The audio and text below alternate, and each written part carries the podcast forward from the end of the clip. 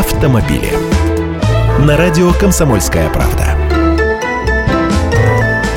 Здравствуйте, я Андрей Гречаник. За езду без прав предлагают лишать свободы на 4 года. Причиной стало громкое ДТП в столице, виновником которого стал 18-летний гражданин Израиля, ехавший за рулем Феррари. Официальный представитель Следственного комитета Российской Федерации Владимир Маркин, комментируя эту аварию, предложил приравнять управление транспортным средством без водительских прав к незаконному ношению оружия.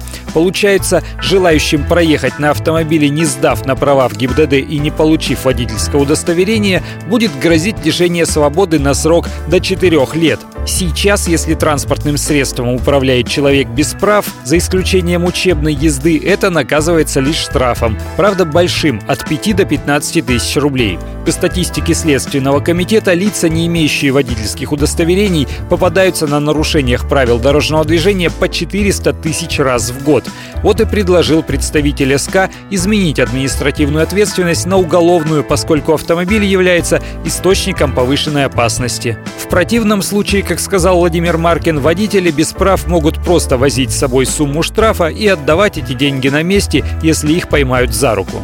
Кстати, за езду без прав существуют еще вот какие наказания. Если дать покататься водителю, лишенному прав или вообще их не имеющему, то штраф вырастает до 30 тысяч рублей.